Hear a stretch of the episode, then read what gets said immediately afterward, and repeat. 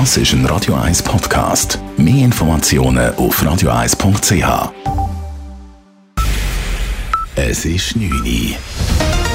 Radio 1, der Tag in 3 Minuten. Mit dem Alles Kral.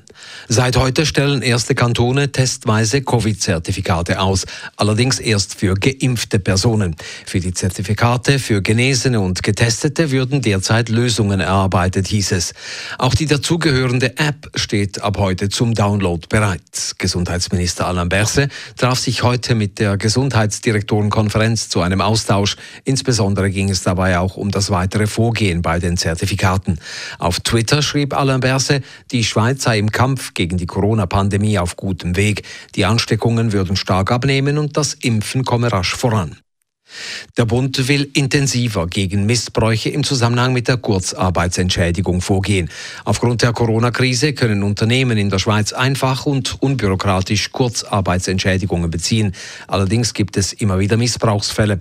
Bis jetzt sind beim Staatssekretariat für Wirtschaft SECO 900 Missbrauchsmeldungen eingegangen. Um die Missbräuche noch besser aufdecken zu können, wurde das Personal aufgestockt, wie Boris Zürcher vom SECO sagt. Wir haben uns jetzt personell erheblich äh, verstärkt. Bis zu 40 zusätzliche äh, Revisoren sind angestellt worden über externe Firmen, die uns werden unterstützen in der Missbrauchsbekämpfung. Die personelle Aufstockung kostet rund 25 Millionen Franken.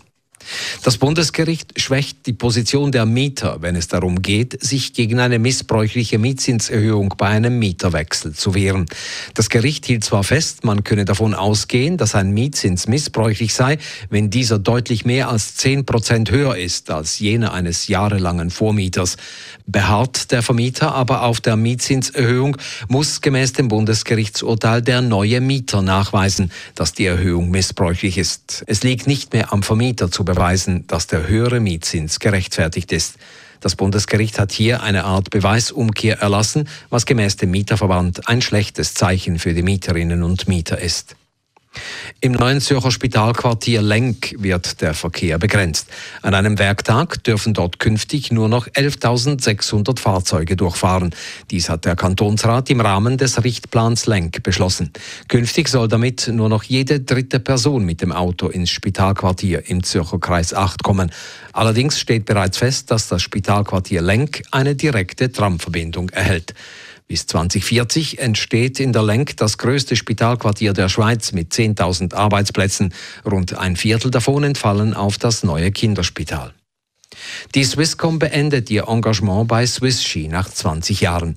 Der Vertrag läuft im April 2022 aus und wird nicht erneuert, teilten die Swisscom und Swisski gemeinsam mit. Der Grund für die Trennung war die Forderung des Skiverbands nach einem größeren Engagement des Hauptsponsors.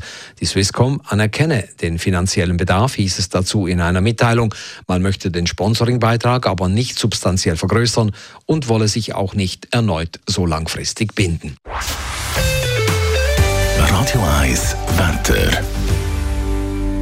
In der Nacht regnet es immer wieder. Morgen am Dienstag ist es dann wechselhaft, häufig aber stark bewölkt und vor allem am Nachmittag Regengüsse. Temperaturen am frühen Morgen um 13 bis 15 Grad, am Nachmittag höchstens 21 Grad. Das war der Tag in drei Minuten.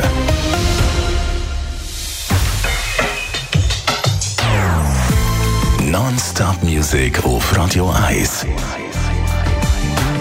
Die besten Songs von allen Zeiten. Non-stop. Radio 1.